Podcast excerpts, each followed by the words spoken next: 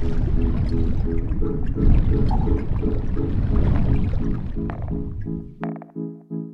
you. 如果人声它的表演性太强的话，我反而会选择 AI 的声音。而且我觉得它这种不带情感的这种表述，如果来读书的话，就是有一种很萌的感觉，会很矮板的来说一些儿化音。但是这些我都已经克服了，我就觉得这个是我跟他之间的一个默契，就是我觉得这个 AI 读书很认真，然后连一个儿子都不放过，好萌啊，于是老师。主持人就问他说：“得了奖之后，大家就这种很 cliche 的问题嘛。”然后他就说：“我离开这个摄像头，坐在书桌前写作的那个我和外界的石黑英雄不是同一个石黑英雄。”虽然这是多么 cliche 的一句话，但是当他那张帅脸跟你说出这种话的时候，你就非常相信，你知道吗？我一直觉得最好的找书的办法，其实就是书会带你去下一本书的。就是你在读书的时候，书和书之间是有联系的。然后当你读到这一本书里头提到的这个作家提到的这样的一个故事，然后你会很自然的，哎等一下我去看一下这个是怎么回事。这就是一个跳岛，从书到书，从书到电影，从电影到书。欢迎收听跳岛，我是猫弟，我是钟娜，我是肖一之。我是于适。二零二一年终于过去了，我长舒一口气，迫不及待的想要重新开始。今年也是非常努力的一年，在各位忙得需要分身术的主播们的支持下，我们一共上线了五十期节目。因为平时大家都是各自的做自己的节目，然后也是为了让我们杰出的嘉宾朋友们在有限的节目时长里多表达一些，所以很多时候主播。都在扮演提问者的角色，所以今天作为二零二二年的第一期节目，我们把跳岛的几位常驻主播邀请到一起，然后一起通过阅读来回顾我们过去的一年。我现在回忆起来，觉得自己有点作。我每一年年底都会为下一年先设置一个关键词，然后昨天我翻了一下，我给二零一九年设置的关键词是松弛。可能因为我是一个某种意义上的工作狂吧，就希望自己能够更松弛一点。然后二零年的关键词是狂野，就是希望自己变成一个更像野兽一样的人。二零二一年的关键词我好像五月份才定下来，是叫柔软，就是总觉得自己很喜欢硬碰硬，就是自己很有原则，然后去硬碰硬的时候很容易受到伤害和损失，所以就定了一个关键词是柔软。但是过完了二零二一年这一年之后，我觉得可能更适合总结的词是平静，因为在年初的时候，可能整个人是一个蛮焦虑的状态，然后通过各种方式，我现在感觉到今年还是过得挺平静的。比如说，我今年几乎没有喝任何含咖啡因的饮料，是不是很真的吗？不是你今年没有喝咖啡吗？是怎么过下来的？我今年只喝了三杯咖啡，而且是在。就是海岛度假的时候，因为就是很热，很快就能挥发掉。对，就是因为没有喝咖啡，也怎么喝茶，所以今年过得特别平静。然后还有一些就是练瑜伽和冥想的 一些作用。我好像没有这样的习惯，所以刚刚脑子里飞速的想了半天，然后我似乎能够想到的关键词，就是跟我今年做的各种事情都会有一点关系的那个关键词，似乎只能是摸鱼啊。就是呃，首先是这样的，就是因为呃，就。大家都在上班嘛，上班的人自然会有摸鱼的时候，对不对？呃，就是带薪摸鱼，这是工作的必要的一部分。然后，因为我现在大学老师的身份，就是其实现在的大学老师感觉跟那个摆小摊的也差不多，你同时会做很多件事情，你也分不清楚到底哪些是你的主业，哪些不应该是你的主业了。你说不清楚到底看 看这本书算不算你的工作。最后的一个经常性的状态就是，我也搞不清楚我到底是不是在摸鱼了，所以我就非常坦然的面对了这种。状态。另外一个就是今年，因为不知道很偶然的一个契机，大概也是因为海岛旅行，就今年几乎。哪里都去不了的一年，就是只在夏天去了一趟舟山，然后就在舟山那边突然又发现啊，我也是舟山。对，那上海旁边还有别的岛吗？对，然后就在舟山又重新发现了自己小的时候的爱好，我又开始钓鱼。所以今年的今年的关键词就是摸鱼和鱼有关。就已经到了一个很好笑的程度。昨天最后一节课嘛，最后一天去学校，学生跟我说给我留了一本书，然后我就把信箱里头那本书拿开拿出来一看，呃，钓鱼入门。那奈奈呢？我的关键词应该是友谊。其实从两年前开始吧，就是疫情开始之后，大家大致不太能出国，然后也不太能回国，也不太方便在美国呃旅游的时候。我大概就和几个在美国的高中同学一起线上一直在打桌游，所以今年很多回忆都是在线上打桌游度过的。同时就是在线下，就是疫情稍微好一点之后，不是能办活动了嘛？然后我和我的好朋友有一起在纽约办了几场线下活动，然后也见到了很多朋友，而且也通过跳岛认识了很多听众朋友，然后也。刚好是我的邻居，也是绿植爱好者，然后大家还一起交流，所以也觉得蛮好玩的。然后到了八月的时候，去了一次加州，就和高中同学一起聚会、爬山什么的。呃，我应该是我们那个组那个高中朋友组里面最后一个满三十岁的，就大家在最后旅行的最后一天晚上在分享，就是三十岁发生了什么变化。然后我就觉得还挺挺温馨的一个。呃，瞬间吧，对我来说，再加上我刚好就是今年翻译完了鲁尼的第三本小说，呃，《美丽的世界你在哪里》，它里面很很大的一个主题就是一个女孩给另外一个女孩写信，然后我就感觉，其实，在很多程度上，千禧一代或者年轻一代，他们有朋友在某种程度上取代了家人，成为最能够知道他们心事的那个存在，我觉得还挺有意思的。呃，所以今年的主题应该关键词应该就是友谊，好浪漫。我觉得你们都很注重保养，都把自己的身心灵点 保养得非常好。我如果是我的话，可能会给今年关键词定的就是聊聊，其实就是说话。对的，嗯。然后因为前面听你们在说的时候，我其实脑子里面想到了那本今年特别火的那本书，叫《你应该找个人聊聊》。就是讲一个心理医生的故事嘛。我觉得很明显的一个变化是从疫情之后，人跟人之间的交流的方式跟内容和迫切感好像发生了一点变化。可能你们平常都在有上班的或者有上学的人感受不是特别的强烈。那像我是一个自由职业者，我天天都是在家工作，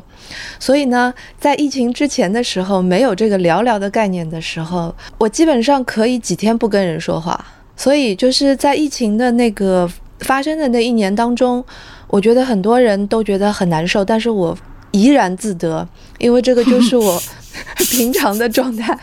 自我封闭的一个状态。然后一年翻几本书，一年要写很多东西，就是一直处在那样的一个工作状态。在疫情当中的时候，我就发现非常想要跟人聊天了。那种想要跟人交流的欲望开始变得增强了，然后最想跟别人聊的是什么呢？就是书啦、电影啦、音乐啦这一类的话题。所以后来就不知不觉当中开始做了播客，然后自己也做，然后还进了跳岛做。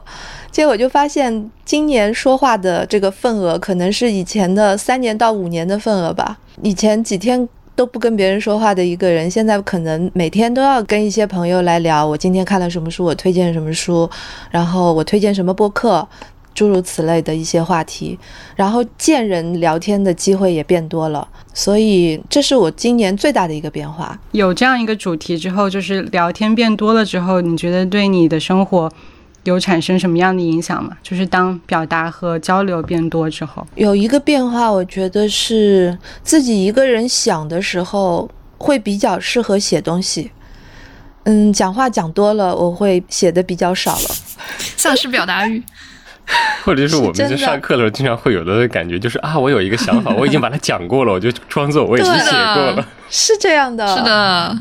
我自己的经验是，如果我没有把自己内心的想说的话说出来，我有的时候就会不知道自己是不是这样想的，就会对内心感到模糊。所以好像是在每一次的表达当中，我会变得更加的清晰。我我是有这样的感觉啊。那我跟你刚好相反，我觉得是在说话的时候，说话的时候会比较关注别人在说什么，就是我会常年累月，因为以前也做采访嘛，就是常年累月的一个习惯，是我聊天的时候。会更多的倾听别人说什么，嗯然后你说的那个自我确认的部分，我都是由写作来完成的。聊天最重要的是开心。好，今天是一个年度阅读的回顾嘛，我觉得好像阅读也算是对我们来说是一种时间的刻度，所以我们想通过回顾过去一年的阅读来回顾自己过去的一年。有没有一本书是你在二零二一年甚至二零二零年没有读完，一直要拖到二零二二年的？这个太多了吧？我感觉就是路跳岛有很多期有一些遗留读物，所以就想要完成，但是只能拖到明年。其中之一就是呃录陀思妥耶夫斯基那一期的时候，那会儿是刚读完《罪与罚》，然后正在读《白痴》，然后时间不够了，最后只能匆匆了事。我听那期的时候就觉得太厉害了，能够做这期节目得把这些书都重新看一遍。我觉得钟大实在太厉害了，所以所以没有读完。但是，嗯，好在就是我们当时切入点是罪与罚嘛，再加上那两位嘉宾真的是非常厉害。啊，江林静老师和林瑶老师，他们对文本非常熟悉，所以到后面就成了他们两个的一个友好而智性的交谈和辩论。嗯，其实对我来说还轻松了不少，非常感谢他们。主持人最喜欢的嘉宾，我也是觉得就是被跳岛追赶着，我甚至觉得很痛苦，因为我这里是每一周都有新的选题，然后希望为了想让节目做得更好，就真的想要逼自己去读，但真的就是永远都追不上这个速度。所以刚刚也在说，可能今今天我们就是一个重新划重点，来给大家明年 定一些主题的一期节目。很坦然的放弃面对了我的豆瓣想读，远远已经超过这个已读的这个事实啊！现在不是一般的远远超过了，应该是已读的好几十倍了。这种状态，就其实会读很肯定有很多会拖到明年要读的东西，但是可能就是现在真的会。真的就是这本书在手头读了一半，而且一定会读下去的，因为我最近在重新带着我的学生一起在读乔治·艾略特的呃《米德尔马契》，所以这是一本如果大家有见过，你不需要读过，你见过就知道了，这是一本取决于不同的版本厚达八百到一千页的书，所以它还需要一点时间我才能把它读完。呃，但其实这个也是我会在最近在有意识的在做的一件事情。当时博士毕业的时候，我导师跟我说过一句。这种都是答辩之后再悄悄的跟你说的话，就是你这个题目还行，但是呢，他的原话叫 "You are not well educated enough to do this"，难哦。所以听起来好可怕，对，就是他是那种非典型美国人，所以会说这种话。就是他的意思，就是你现在的见识和你的那个资历都做不了这样的东西。就是你的东西可以继续往下做，就是反过来说是一个很好的鼓励，对不对？你这个题目还是可以继续往下做的，不是这种写完博士论文这个就要扔掉的东西。然后，但是呢，就是我得读更多的东西，所以我会有意识的控制自己。最近这几年之前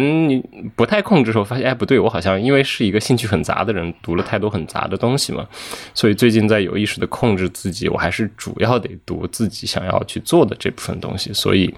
会有意识的在读更多的十九世纪的东西。当然，因为我主业其实是研究十九世纪烂小说的，所以会读很多现在早就没有人读的奇奇怪怪。的东西，小说对，呃，就因如果大家有不知道的话，呃，其实对于写论文的选手们来说，烂小说是最佳的研究对象，因为好小说分析起来太费劲了，烂小说它只有那一个点。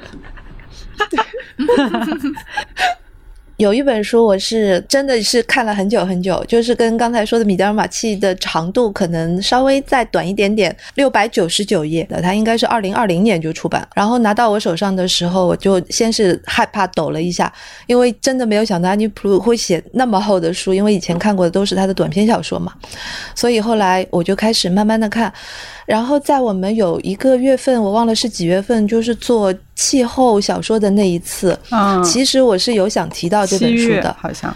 对我，我那个时候读了读了大概三分之一左右，那个时候我是想把它。拎出来，结果后来发现《术语》那本书好像更适合，所以在那个节目当中就讲了更多的是术语，而且是新出的书。然后呢，就把书名又放下了。那我看这本书的方式已经变得非常的变态了，就是每天我是在吃早餐的时候，就是有就是一边喝咖啡一边吃面包，就是在那个时间点的时候，我会一页一页的那么翻一下，大概翻个十页左右，然后吃完了就这本书今天就不会再去碰它了。嗯。你想七百多页的书，每天看个十几页，你岂不是就是看了这么久？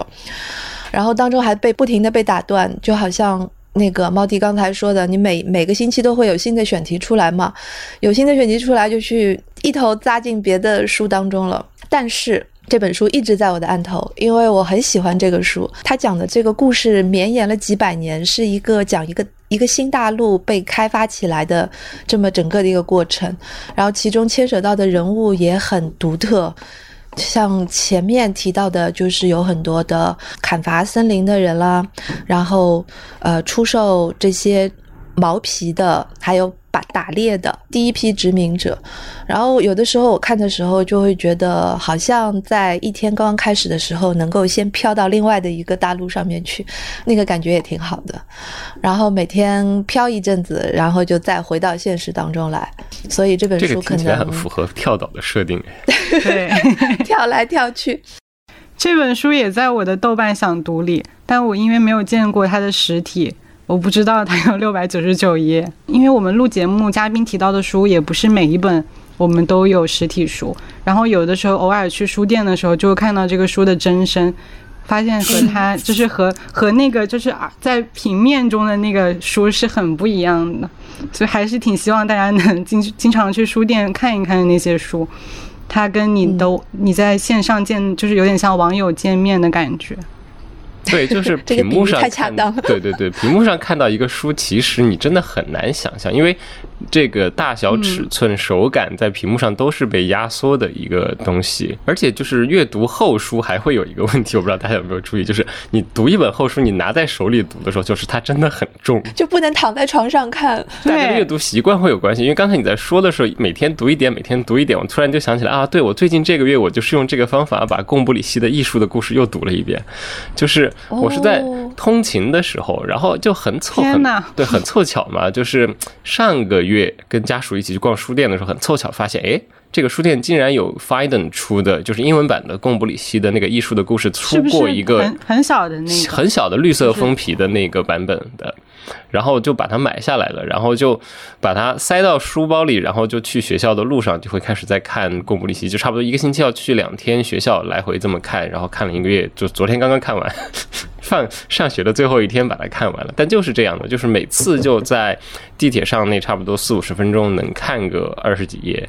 然后你就，而且我真的就是因为放到书包里，就是这个星期看完是下个星期坐上地铁的时候才会把它再掏出来，然后每次都要哎再想一想我上次飘到哪里，我上次跳到哪个岛上了，然后才要继续。但是这个阅读体验其实还挺好的，就是好像你突然和跨着时间和上个星期的自己又接上了的感觉。是的，是的，是的。通过阅读保持了内心的一种连续性。猫弟呢？我真的是一个很烂的读者，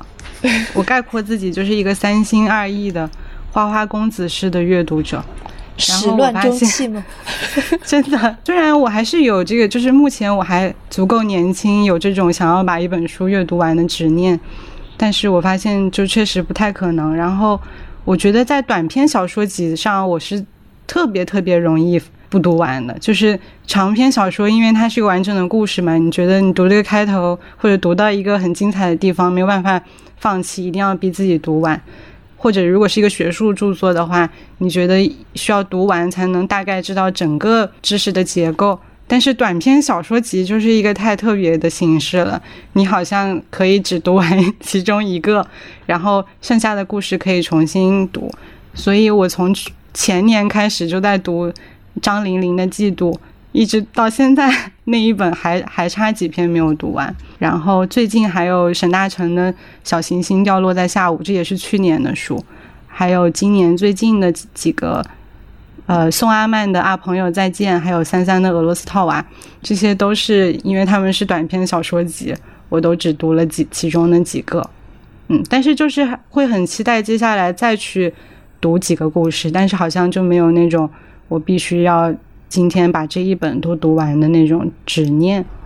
嗯，短篇小说其实真的不能一口气读完，我觉得。嗯，就是应该慢慢的读。我可以给大家分享一个短篇小说剧对我来说非常重要的作用。期末改学生作文的时候，改两篇，然后可以放一下，我回来读一个短篇小说，然后再回去继续改。是当药吃的意思吗？对，就是啊，我已经苦够了，我要甜一下，大概是这样的状态。是那种喝完中药以后要吃一颗糖，要吃点糖。天哪，论学生的阴影面积，肖老师你还是有很多学生听我们节目。在美国或者在英语世界，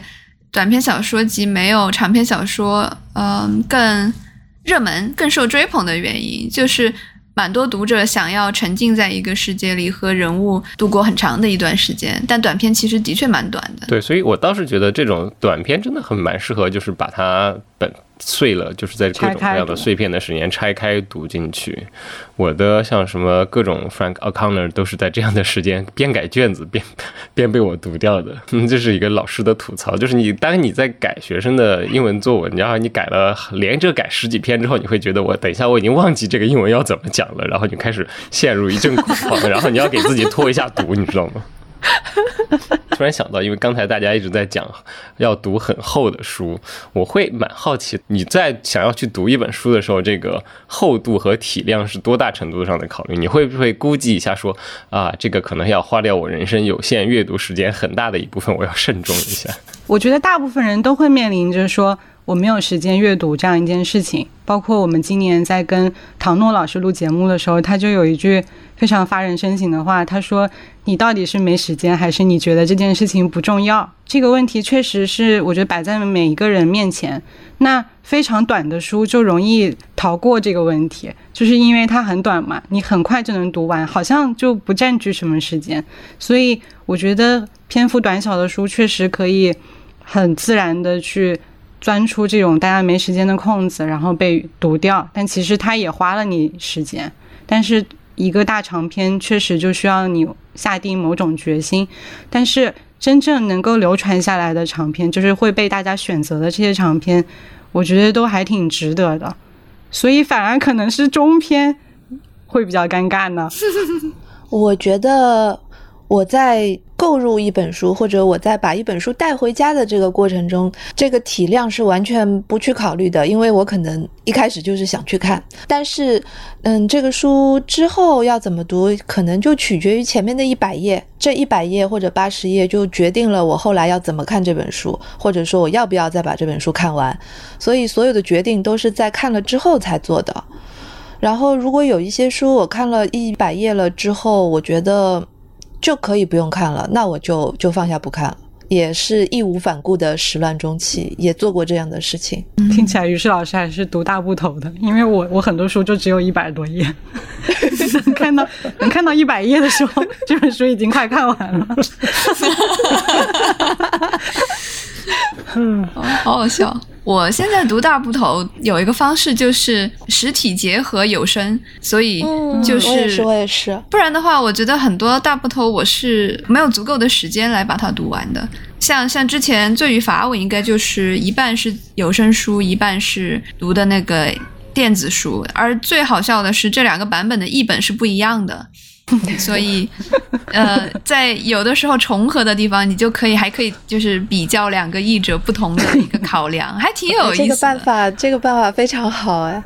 以后研究一下，这是一个新的译本比较学的从事研究方式。哎，我真的觉得这是一个很好的话题啊！就是我想听周娜多聊一下这个话题，因为我深有感触，因为我也是这一两年开始听有声书的。然后我发现，就是有声书、电子书跟纸质书，呃，甚至是在电脑上面看的一些文稿，就是文本的这个质感，在不同的媒介上面是不一样的，所以。它不同的媒介会帮我们区分出来，有些书适合听，有些书不适合听，有些书必须是要看纸质书。就是我觉得这个分类随着这个媒介的这个清晰，媒介的特质的清晰，变得越来越明显了。所以，我我我这个感触很深，我不知道大家是怎么想的。我后来还试过听伍尔夫的书，照理说他的音乐性很强，应该很适合有声书，但其实。他的书的情节性都很弱，所以其实有声书在一定程度上不是一个最好的媒介，因为有声的时候很容易就会走神。走神，这个时候你就需要像陀思妥耶夫斯基这样的通俗性很强的选手来把你不断的往下推。所以，对我觉得其实沃尔夫反而非常适合纸质的慢慢的看，因为他的文字的密度很大，每一个词很考究。是的，完全赞同。焦老师怎么看？首先我得说一下，我其实不太是一个有声书选手。我刚才非常努力的想了半天，哦，我发现我可能听的比较多的有声书是《狄公案》。不。就是上海译文他们出那套《狄公案》出完那套《狄公案》之后，在喜马拉雅上他们找艾宝良读了全套，所以你可以在喜马拉雅上听到艾宝良读的全套《狄公案》。因为我其实平时是个听评书的选手，所以我会 我我会在我找不到评书听的时候回去听一下《狄公案》，因为艾宝良基本上也是把它当评书在讲，所以呃，的确我的印象就是强情节的东西，可能书让我这样听。就是单个故事把它往下听，因为你当你在听有声书时候，多半就或者在听播客时候，其实也一样，多半就意味着你同时在做别的事情。所以，如果它不是强情节的一个东西，你真的就很难接下去了。我有另外一位朋友，就是也是我们上过跳岛的徐小凡老师，呃，小凡就是他是一个编的朋友，对，某这是真的朋友，是真的，远远的远远的北京，徐小凡老师打了一个喷嚏，他就。听很多有声书，可能他会更适应这个渠道。他他他会说，他今年很多比较厚的书，来我来代表徐老师发言。他今年很多厚书都是用听的。我今年可能到处在跟人推荐，就是那个美国科幻作家 Connie Willis 写的那个《牛津穿越》系列。然后，呃，他的有一本里头。呃，是我见过的，至少今年读到了非常棒的，把整个现代文学和科和这个科幻的揉到一起的那套，呃，关于穿越回二战那套书。然后中间有一个，它每章会有一个像献词一样的东西。然后它有一章关于那个献词，就是艾略特的四个四重奏的开篇。就是过去跟现在都融在一起的那那几句，然后你想把它放到一个时空穿越小说里头就非常合适，然后我就把它安利给了徐小凡老师，安利给了。对，然后这个问题就在于呢，这两本书也是非常厚的两本书，我是捧着把它看完了，然后小凡说他可能没有时间，他就选择了在那通勤路上、上下班路上这样把它听掉的，然后他后来是也跟我表示就是沉浸在听这个故事里头了。但我觉得，就的确回来就是，呃，一个可能得是强情节，然后还有另外一个也可能会跟大家的时间安排和整个呃工作节奏等等会有关系。因为你真的要坐下来读一本特别厚的书，是一个你要 真的，我觉得这是一个需要思考的事情。因为，呃，我除了要花很多时间，还有一个我觉得特别冒险的事情是，你读了八百页之后，如果你发现这个书它不止你花这么多时间，这是一个非常让人懊恼的事情。所以前面一百页很重要，是的，可能就是某些人会有我这样的问题，就是我有一个强迫症，就是只要这个书没有烂破天际，我一旦开了头，我就会咬着牙把它看完。优秀读者，这就是。强迫症读者。我今年还听了《奥德赛》，嗯，他的朗读者是唐顿庄园里的大表哥，我忘记他的名字了，但是就是声音非常非常的性感，我就觉得有声书它可能多的一个特质就是声音嘛，这个媒介，嗯，所以。朗读者本人也是很重要的，有的时候他作家就是很好的朗读者，像那个呃爱尔兰的那个作家 Kevin Barry，他之前就把自己的小说读了，然后就是一个非常很有氛围感的读者。但是像有的，比如说作者已经呃早已作古，然后这个时候让一个呃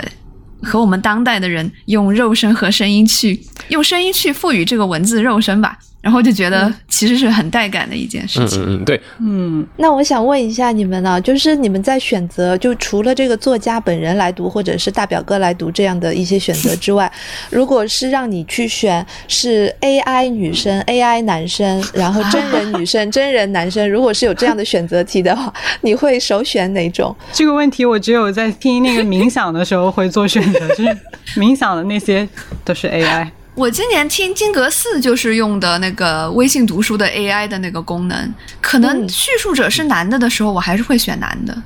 哦，看叙述者，对对，看叙述者。哦，这样。对，因为我是一个评书选手，所以是我完全受不了 AI 的声音，就是没有活人的声音，我是真的受不了的。对，就是男男女其实无关，就是主要是只要这个，我我也说不清楚我对声音的偏好到底是怎么样的。就是有些声音我会很喜欢，我听有声书最大的障碍就是声音，就是如果这个声音我不喜欢，我就真的听不下去。呃，所以刚才娜娜在说到听那个奥德赛，我突然就意识到，其实这种长篇史诗也是听有声书非常好的选择，尤其是呃像奥德赛、荷马史诗这种本来就有一个很强的口述文学性的，因为。我的但丁的神曲其实很大一部分是听完的，神曲曾经有一个非常好的朗读的一个版本，我具体忘了，反正是一个很著名的演员。就是我我会找到，呃，很好的有声书，往往其实都是特别好的话剧演员他们去念的。你像《哈利波特》那套有声书是找的那个 Stephen Fry 让油炸叔去念的，然后你去听下他的那个朗读效果，就是他其实已经不是在单纯的念书了，他就是自己在表演一个独幕剧的表演。哎，这个我跟肖老师刚好相反，就是在这种表演的方面呢，我会觉得，如果人声它的表演性太强的话，我反而会选择 AI 的这个声音，就是因为 AI 的声音已经，我我已经很熟悉 AI 的声音了。它不管是在就是车里也好，还是在路上也好，还是在公共场所也好，我已经习惯它了。而且我觉得它这种不带。色彩的不带情感的这种表述，如果来读书的话，就是有一种很萌的感觉，呆呆的，然后会读错一些字，会 会很矮板的来说一些儿化音，但是这些我都已经克服了，我就觉得这个是我跟他之间的一个默契，就是我觉得这个 AI 读书很认真，然后连一个儿子都不放过，所以。好萌啊，于是老师，这让我想起，那是不是克拉拉和太阳是最适合让 AI 来读的？是的，是的，是的。其实你们会去试一下，就是让 AI 读一些特定的文本，我觉得是很到位的。就对我来讲，如果是真人演绎的话，他如果演绎错了，或者稍微跟我的想象有一点偏差，那反而对我会造成一些困扰。那我就宁可 prefer 这个这个 AI 的声音，它它很稳重，它真的很稳重。原谅他。啊，太有意思了！不是我在想，你要是在车里听男，就是如果都是 AI 声，是不是会出现这样的效果？就是 AI 先是导航报过了下一个路口右转，然后马上切回小说，同样一个 AI 的声音变成小说的情景。哇，复合文本！二零二一年就是大家已经会频繁的接到 AI 给你打的电话了，嗯，那还不能接受一个 AI 朗读的小说？对，我挺期待有一天就是接到一个电话，然后那个故事就开始了。我就发现 AI 他们很有意思的是，很贴心的会给你准备好几个呃人格嘛，AI 人格。会有那种阳刚稳健的，有那种清新少年的，还有就就大致我不是我不记得了哈，但是给我的印象就是这种，所以我当时觉得金阁寺嘛，我就想啊，三岛由纪夫有一点点这么一点那种对吧，军国主义啊，或者那就选一个阳刚的男性来，然后对啊，我就觉得很合这个很合人设，所以我觉得啊，AI 其实人家这些设计者也不容易的，要做一些这么多。性格的采样。哎，说起 AI 采样，我突然想起一个故事，原来在忘了是在纽约客还是在哪儿读到的，就是 Siri 背后是有真人的，就是 Siri 的那个声音的来源是一个真正的，就是一个美国有一个女士，所以她现她后来录了 Siri 之后，她跟人说话，经常会有人很困惑的看着你的声音为什么我很熟悉。我有一次看到一个，我忘了是美剧还是电影，里面有一个人物讲的是一个青少年，这个女孩子她就是训练自己讲话像机器人，因为她就是零零代嘛，可能比零零代还要年轻，然后她就是从小在这种。电脑环境当中长大的，所以他跟他父母沟通的时候，他会刻意的像机器人那样说话。结果他的父母就接受不了，就是上一代的人都接受不了。但是他的朋友就会觉得，哎，你这样做也挺酷的，可能我也会变成这样吧。嗯，现在有一些就是音乐人，不是也会有这种赛博格的人设吗？虽然大家的时间那么有限，而且再读的书永远都读不完，却还能选择有一些书可以读过了继续读。我觉得这简直是一个太神奇的事情了。我在每年教的东西，就是我每年上一遍我就得重读一次，上一次我都会重读一次。我不会每年教完全一样的东西，但是我也不可能说每年都教完全不一样的东西，这个备课的量太大了。所以我一般就比如说一个课上一学期教四五本的这种情况下，我会抽掉一两本换一换。但是大多数的东西还是会在那个地方，所以比如说在过去这三四年里头，我每年都是在定时，就是你每年都是在同样的时间上这个课，你会在同样的时间开始重读《哈姆雷特》，重读《麦克白》，重读《伍尔夫》，重对重读《使女的故事》。对它，它一方面是个时间的标识，但是另外一方面也会给我很多别的感觉，就是你会意识到有些重读真的是对书或者是对文学作品一个非常苛刻的考验。很多东西在第几遍之后，你是完全会不想去读它。但是有很多作品你读过再多遍之后，你可能觉得哦，这次我已经把它可以想的问题都想完了，但是你没有想到过了一年，中间因为种种你自己的发生的生活中的感悟或者你自己新的体会，你再回来读这个书，你发现哎，等一下还有别的东西我可以继续去挖掘。所以，我反倒是最近最近这几年，因为这样的定时阅读这件事情，越来越多的觉得，当年卡尔维诺用来评论经典的那个标准，恐怕真的是一个特别好的一个标准。最简单的话，经典就是能够被承受得起一次一次的去被重读的这个作品。呃，另外一个比喻就是，我会觉得去读这些我读过很多遍的书，其实就有点像在跟很自己很熟悉的朋友在交谈这种感觉。你会大概知道他的性格是怎么样的，你有一个预期，他会在。什么地方做出什么样的反应，然后你会发现，哎，就算你有种种预期的情况下，它还是会有新的惊喜给你。所以，呃，我自己而言，我还特别喜欢重读的体会。我其实在想要不要用这个当个话题，然后写点什么东西，但是，呃，anyway，那是以后的计划了。为什么不是今年的计划呢？是二零二二年的计划呀。我希望我有时间来做这件事情。我感觉对于读者来说，重读真的是一种承诺。这几年大家都在说，豆瓣应该增加一个重读的按钮嘛？因为想读、再读和读过，它里面都有某种欲望和炫耀。嗯。但是重读却是一种承诺，我肯定是没有的啦。我这样一个 花花公子，我是没有的。看看娜娜有没有？我今年呃，就是去年录了那个张爱玲那一期之后，我就燃起了重新读她作品的欲望。然后刚好年初的时候，新经典出了复刻的她她的那个版本嘛，传奇和那套好漂亮。留言对，应该这两本我都重读了一次，然后给我印象很深，因为。小时候，我第一次读张爱玲的作品是在家订的一个杂志上，然后上面就印了一个短篇叫《琉璃瓦》。那个时候我真的还蛮小的，然后就也不知道张爱玲是谁，就单纯觉得啊，这个这个故事好八卦，好有意思。它就是讲嫁嫁女的故事嘛，然后就很有简奥斯汀的感觉。其实简奥斯汀也是那种很适合作为一个启蒙读物的，就是因为他们的通俗性以及八卦性。就我就发现，后来发现人生每一个阶段其实都在读张爱玲，所以今年重新读的时候，我就意识到她的一个新的面相，我就意识到她原来是我读到的第一个真正有国际视野的一个中国作家。就她笔下有很多外国人和中国人是实实在在在交流的，呃，大家会审视、猜忌、嘲笑、分析，但是她的视角，她看外国人的视角是很平视的，所以她才会在她的书里画那么多外国人的小插画嘛。就是要是是仰视或者是鄙视的话，你是不会去画插画去作弄它，去小小的取乐的。这里面是有很多乐子在。然后我就想起读那个《倾城之恋》的时候，那个流苏去浅水湾找范柳园，然后就遇到一个印度来的亲王公主，她给另外一个有钱的老头子做情妇吧，她叫夏黑伊尼。然后她登场的时候是众星捧月，架子十足。甚至还觉得流苏有点土气，有点乡下人。但是战战乱之后，那个流苏，他和流苏和范柳园他们呃夫妇重逢的时候，看到他们菜篮子里的小蚝，就是那种带壳的海鲜吧，我想，呃，然后他就借口向流苏学习烧那个蚝汤，就蹭了他们一顿饭。我就觉得这种非常人性化的细节，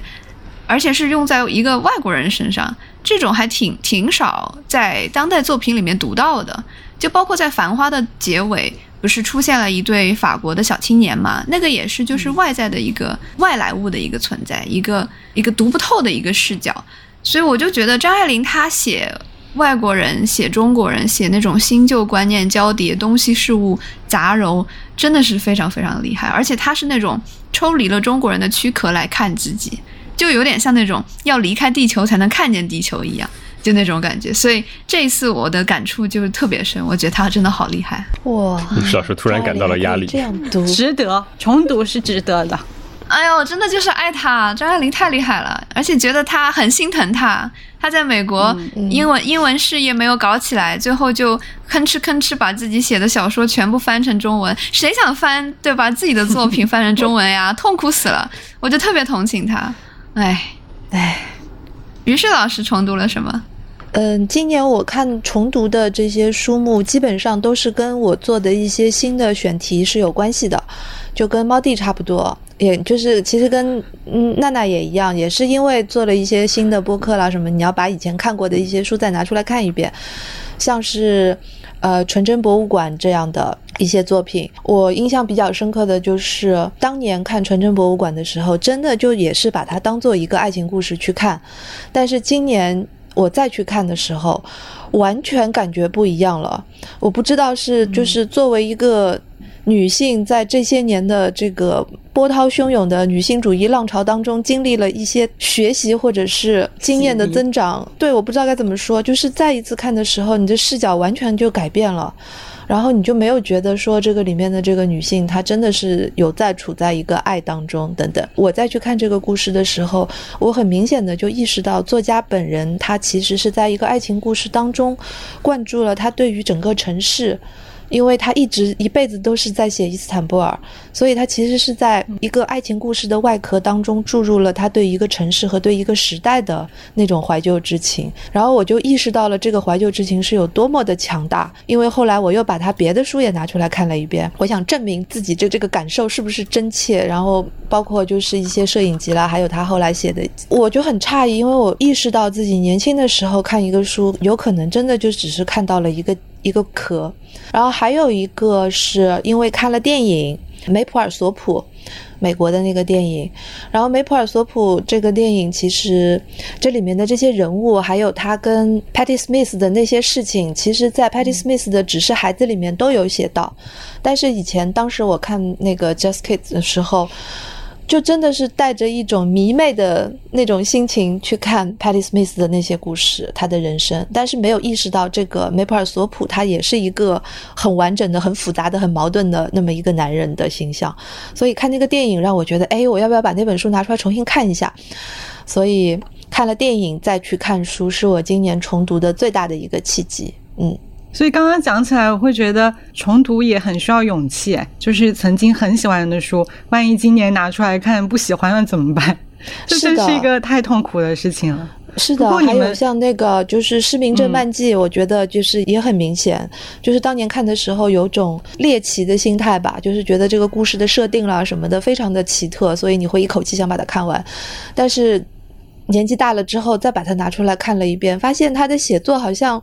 嗯，就是写作技巧方面，并没有自己现在想的那么的高级，或者是因为你现在已经看了很多的东西了，所以就是当时看到的那种那种新鲜感就荡然无存，这个也是非常悲哀的一件事情吧。对，重读还有一个风险，就是你现在回去看到自己喜欢的书，然后你会发现 它怎么这样的。这个地方，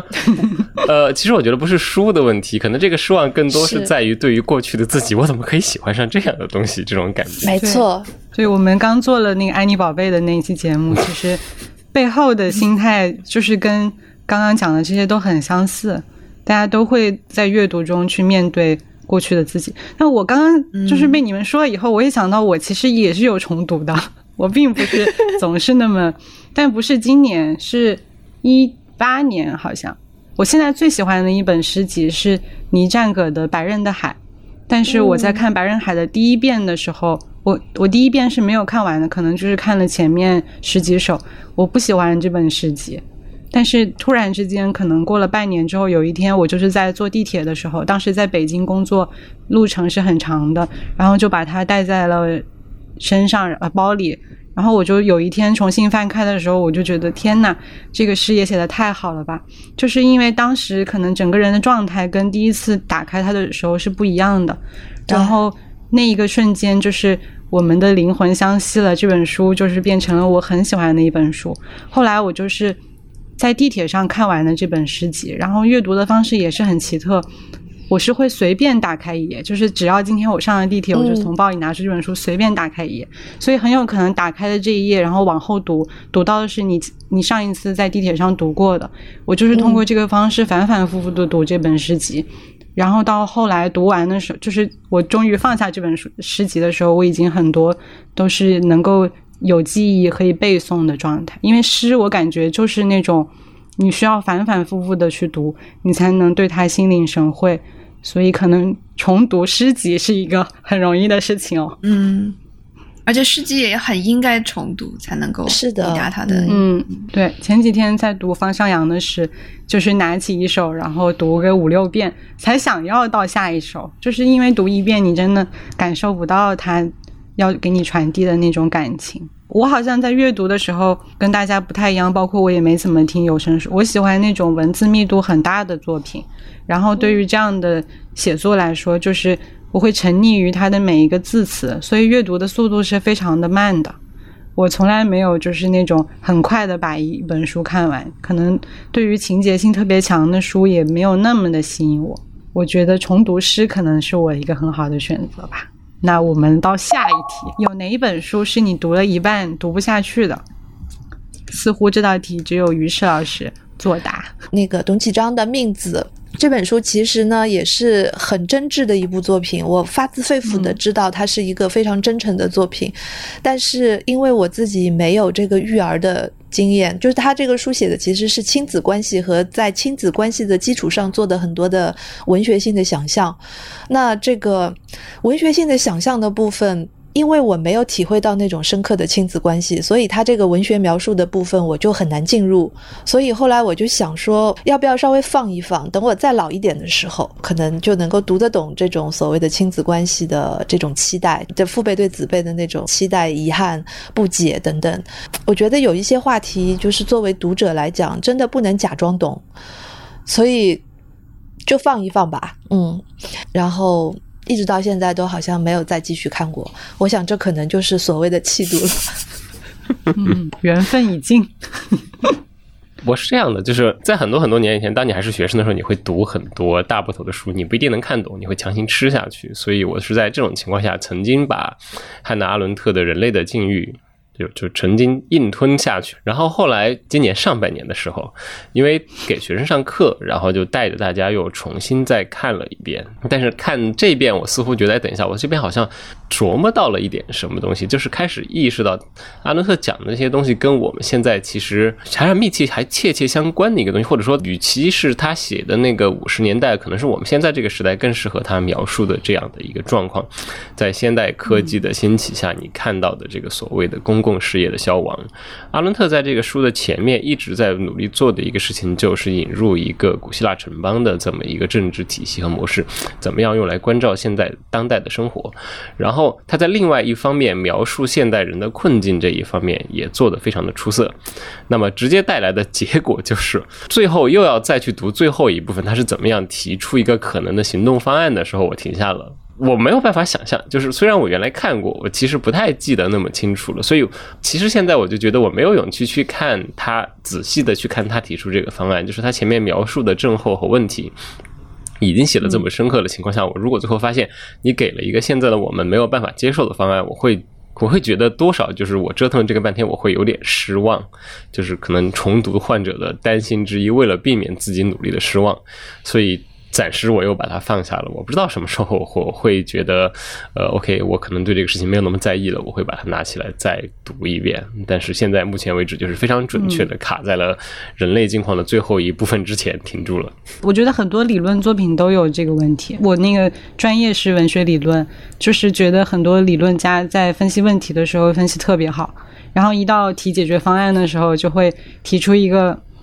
非常不现实的方向。确实就会觉得啊，这些研究都在做什么？但我我大学的时候也读艾伦特，我忘了是不是读人类的境况，但我记得就是我一点都读不懂，但当时是充满了感动的。我当时的感觉是我如果没有先读好海德格尔，我是不可能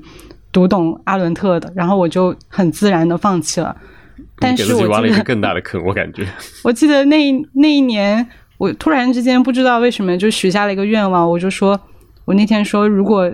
毕业之后可以去当一个服务员，然后可以在业余时间读海德格尔，那是多好呀！结果印证了今年 今年的那个热点新闻。然后说我自己吧，我其实还好啦，因为我我基本上都不是主动弃读，基本上都是被更大的诱惑勾引走了。我觉得我弃读的太多了，而且。也没啥原因，就是这这本书不符合现在的生活状态、心理状态，那就弃一弃。就是我觉得最后选择下去都是有原因的，呃，放弃都是怎么说呢？那叫什么？啊，读完的理由都是相似的，弃读的理由各有各的。而且突然觉得弃读不再是说我再也不读了，而是说其实我们分分不清楚是是从此就放弃了呢，还是搁一搁，以后说不定还有机会。对，我们都是成年人了，对啊，说这种 永远都再也不要了。对我我经常会。跟人讲读书的时候，我会提的一个事情就是，千万不要有压力，说这个东西是一个什么样的经典，我一定要去读它。大家都觉得这个是一个经典特别好的东西，我读了读不懂，然后我甚至读不下去，我会觉得是不是自己有问题？我会觉得没有啊，就是每一本书，你读这本书的时候，都是你自己到目前为止的整个人生经历，你是带着这一切来读这本书的，就是可能时候不对，就像我要在。不对，要是要说我在更年轻的时候，呃，是一个完全读不下去诗歌的人，就是可能要差不多就是等到，当然我觉得可能就是因为念博士实在念的太惨了，突然面对到了人生中比较幽暗的岁岁月，然后开始意识到了，呃，这种比较。很复杂，你又表达出来的表达不太出来的情感的时候，然后就开始意识到啊，诗歌的好在这个地方呢。所以，呃，就为什么刚才一直在开玩笑说这个看缘分嘛，真的就是这样的。你的人的境况没到那个地方，有些书你可能就是现在读不下去，那放一放嘛，以后还会回来的。我终于知道为什么我这么小就开始读诗歌了，事物的滋味我尝得太早了。刚刚可能是比较个人化的一些回顾，但是在回回顾当中又串出了很多各种各样跟阅读相关的主题。然后其实到了每年年底的时候，都会看到各类的榜单，比如说什么《纽约时报》的十大好书，包括国内的，我可能很关注，每年我都会关注《新京报》的那个书单，还有单独的书单。然后最近一两年非常关注多抓鱼的书单，所以可能在。不同的书单评选出来的时候，都会看到有一些可能自己没有关注到的书，也会再次确认今年我们关注到的一些书确实被提名了。所以我们也想一起来回顾一下过去一年阅读的一些啊明珠与遗珠。挺愿意再次推荐的一个，就是我刚才其实跟大家已经提过一次了，这可能是我今年在各个节目里头第五次提它，就是那个科幻小说康尼威利斯的。呃，英文叫 Black Out and All Clear，然后中文翻译成灯火管制和警报解除。嗯，它其实是这个有中文版吗？有中文版了，中文版就是你们中信出的。对不起，完蛋了。对，Anyway，呃，就是这个康尼威利斯的灯火管制和警报解除，这是一个蛮考验你的阅读时间和阅读动力的一本书，因为它两本上下册中文版加到一起是一千一百八十四页。对，但是对，但是读的时候你会真的。会特别深入的去会被这个小说的细世界吸引。如果你是一个喜欢沉浸阅读的人，其实康尼威利斯是一个很著名的科幻作家，他是那个美国，他拿过星云和雨果双奖的这种好几次的一位科幻大师。然后，但是他的时空穿越小说有一个非常明确的特色，就是他会非常明确的告诉大家，就是历史是不可以改变的，过去是不可以改变的。这种来自于科技的傲慢其实是行不通的。一旦你回到过去历史具体的那个存在的当下，你的这个所谓来自未来的知识，并不会给你带来一个什么特别额外的优势。你会和当代的人一样，困在时间的这个洪流里头，没有选择的办法。嗯，灯火管制和解除警报里头呢，呃，不要给大家剧透太多，就剧透一点点。就是它有一个非常刺激的东西，就是他们的设定是当时已经是一个未来了，已经可以有组织、有系统的进行时空穿越、进行历史研究了。是历史学家们在穿越，不是疯狂科学家，是历史学家们为了做研究，直接回到过去去出田野。对，是历史学家出田野填掉。呃，然后在这个机制当中，他们回到了二战时期、闪击战时期的伦敦。然后伦敦那个时候不是不停的被轰炸嘛？然后他们去的时候呢，做好准备，知道你要在那个地方待多久，你待的那段期间，每哪些地方遭受过轰炸，你只要躲开这些地方，你理论上你就是安全的嘛。结果去了之后，发现真实历史和他们所知的历史记录之间发生了偏差，而且这个偏差似乎在越来越大。然后最要命的一件事情就是，他们用来时空穿梭的那个门，呃，失灵了，他们回不去了。你作为一个未来人，突然困在了二十世纪四十年代的伦敦，然后你所知道的一切未来其实只有三个月，因为最开始这个任务设定是三个月，你知道这三个月。你似乎在这三个月中，你有近乎于神灵的知识，你好像知道这个炸弹会落在什么地方，但是你发现完蛋，三个月之后，你就和这些人没有任何区别了，你就困在这里，你要想尽一切办法活下来。哇，对这个设定本身其实很就很厉害。然后另外就是我刚才其实提过的，他在写作的时候，他是我见过的把各种文学经典非常丝滑的融入科幻小说当中的头号选手。从莎士比亚的《暴风雨》到狄更斯的《圣诞颂歌》，然后再到我刚才说过的艾略特的四个四重奏，还有别的很多很多文学经典当中有涉及到过去、未来、现在时间的种种诗歌化用，还有包括人物形象。等等，它全都非常巧妙的捏进了这个小说里。一般大家读科学科幻小说的时候，可能就是在讨论科幻小说的文学性方面，你不会意识到说这科幻小说会非常有意识的和这个所谓的主流文学传统之间有一个这么强的这么一个互动。这个听起来像是一般文学小说会做的事情，对不对？但是康尼威里斯这个小说里头，他非常非常巧妙的把这些文学经典融进去了，就是，呃，是我觉得我见过的把暴风雨用进小说里头写的最好的一个人，就是简直仅次于。于美丽新世界了！天哪，这个评价太高了。嗯，呃，他的历史观也，他历史观也被安利对他历史观非常觉得又绝望又充满希望，因为好像这个历史是无法改变的。对，这样去思考好像很绝望，但是好像历史无法改变，那我们已经做出了最大的努力。也有这样的感觉，但这这里还有一个时空穿越的，就是那个著名的悖论，就是一切要发生的是一定会发生的，你不管怎么样，你都是没有办法去改变它的。就包括他们，其实你可以这么想，就是这些人是注定要在这个时间回到伦敦，因为他们是从未来回去的，他们一定会有一个办法让他们回到未来。这一切其实就是早就已经注定的，就是时间是一个这样一个，你只要还在时间的流动里头，你就没有办法改动的这么一个东西。反正很好玩，就是大家如果对科幻有兴趣，真真的可以看一下这个灯火管制和解除警报。对，然后下一本绝对是今年的大惊喜之一，就是林兆的这个《潮汐图》。林兆是我们这一代的算是青年作家，呃，写的以十九世纪末的这么一个十九世纪广州为出发点的这么一个小说。我其实不是特别喜欢说它是一个方言小说，因为感觉方言小说会给大家带来一些某种期望，就是觉得它好像是更多关于某一个地方的一个往下走、往深走的这么一个写作，但其实它不是。我会觉得它是更像描摹十九世纪整个因为全球被帝国和贸易连接起来的世界的这么一个时代的小说。因为它出发点开始是在广州，所以你会看到有一些呃粤语，他把粤语融入了这个他的写作，粤语方言词融入了写作当中。一开始读的时候会稍微呃，可能取决于大家各自的背景。说过，因为我小时候是学说相声的，学过一段时间说相声，所以会 会有模仿方言的爱好。然后本来就是南方人嘛，所以就对这个方言的忍耐力会比较高一点。我倒是没有觉得有任何问题，然后我不会觉得它影响我的阅读。但是你一旦进去了之后，你会发现这是一个展开的非常玄妙的世界。然后你的故事是追随着一个非常明确的告诉读者，我是一个虚构的蛙。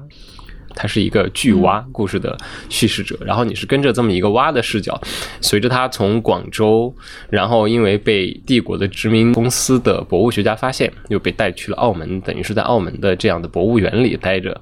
然后在这个博物学家死后，又被带去帝国中心的动物园，这样一个全世界流走的这么一个过程。我不是很喜欢用现在学界可能会比较说的什么后人类啊之类的这样的一个话来描述这个小说。呃，我觉得这个非同寻常的这个蛙的这个视角带来的更多的就是一个非常玄妙的可能性，就是不光是小说的故事情节，还有小说的语言本身，都是第一遍读的时候会觉得这是一个完全之前。至少是最近这几年阅读体验里头完全没有的一种中文的阅读体验，所以瞬间带来的那个冲击的确当时，呃，非常的大。因为最开始小说出来之前，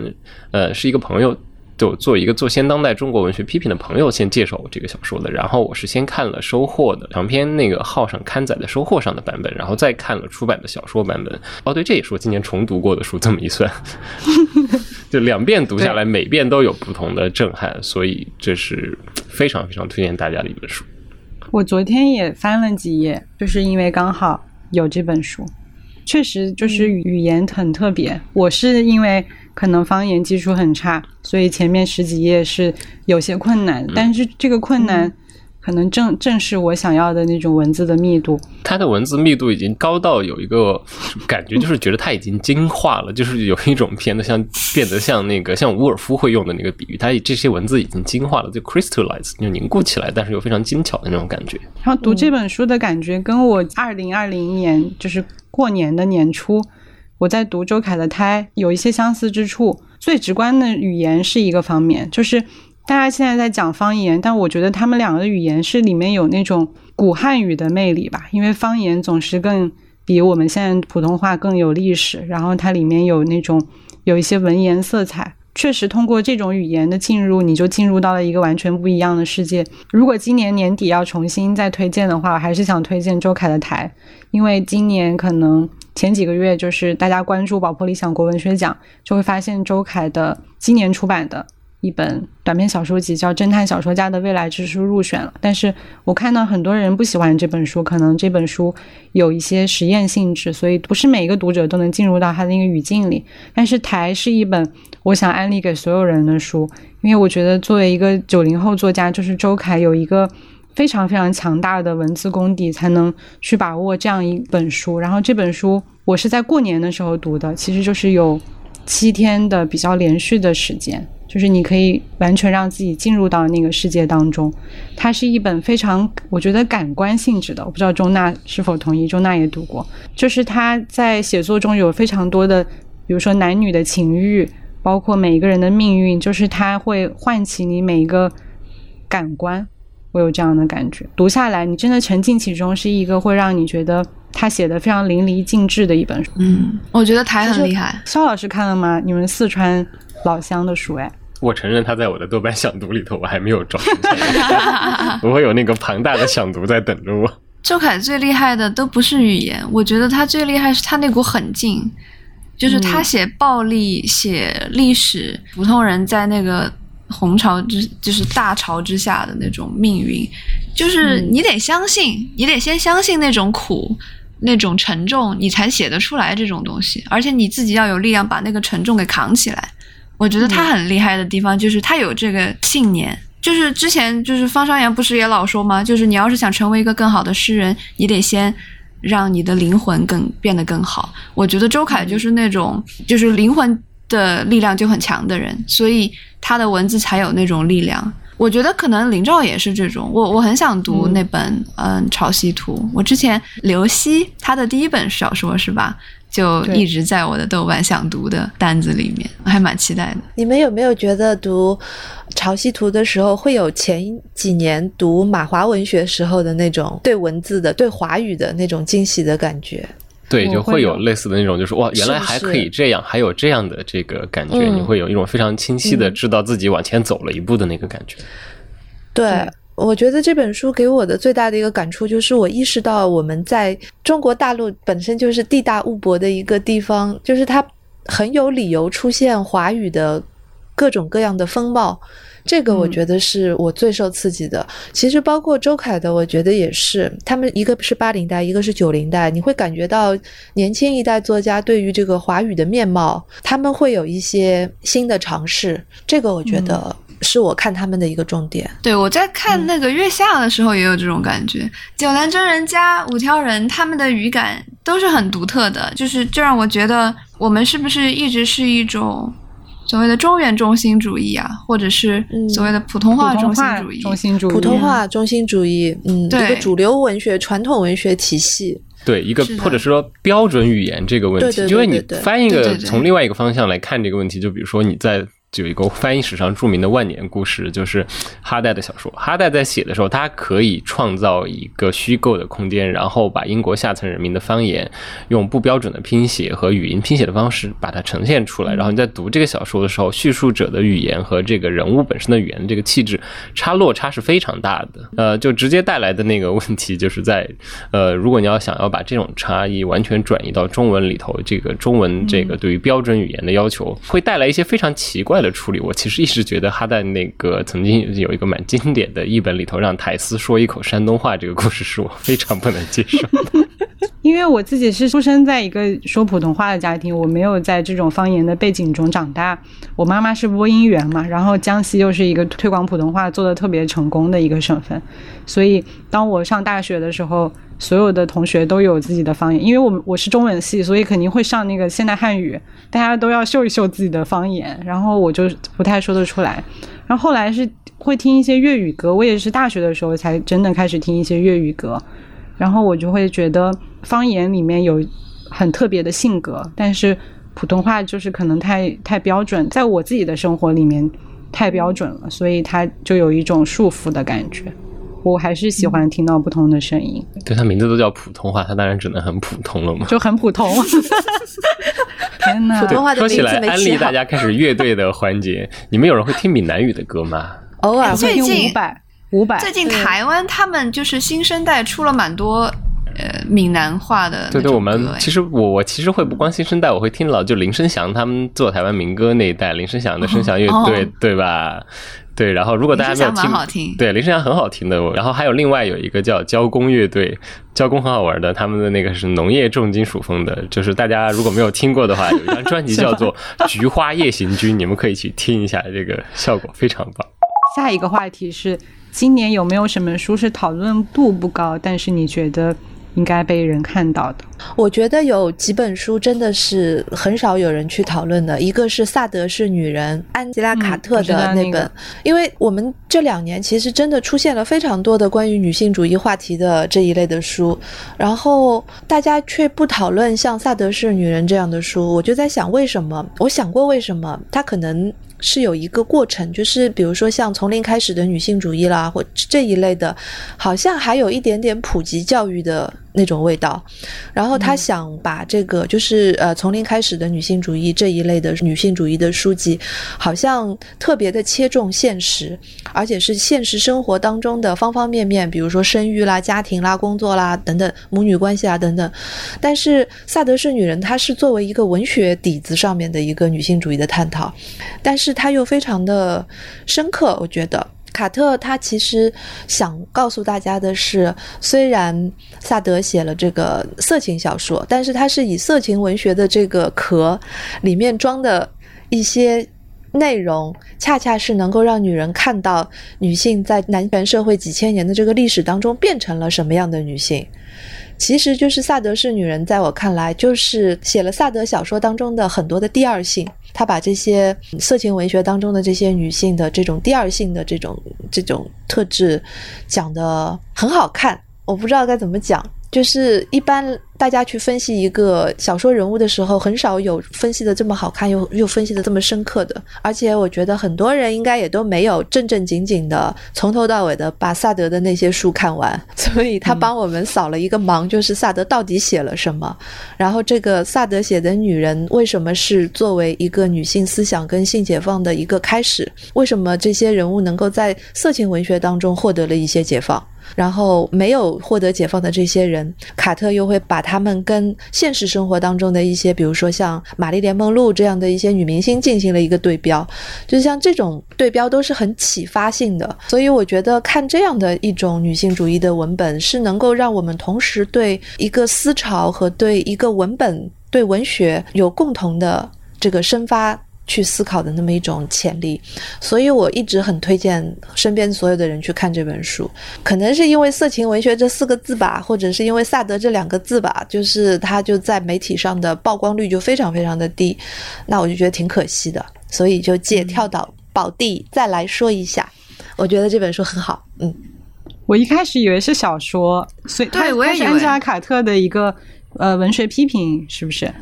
是的，是的，是的，但是他把那个呃萨德文学两本书里面的那些主要情节都给你捋了一遍，一个故事怎么样捋，其实是很能说明这个评论家的一个立场的，嗯。嗯所以他帮你捋了一遍之后，你就看清，就是帮你划了重点了嘛。今年可能我会觉得有一个比较可惜，就是可能看到讨论不是特别多的是，也是一个相对比较厚一点的小说，不过还好，《凡人之心》，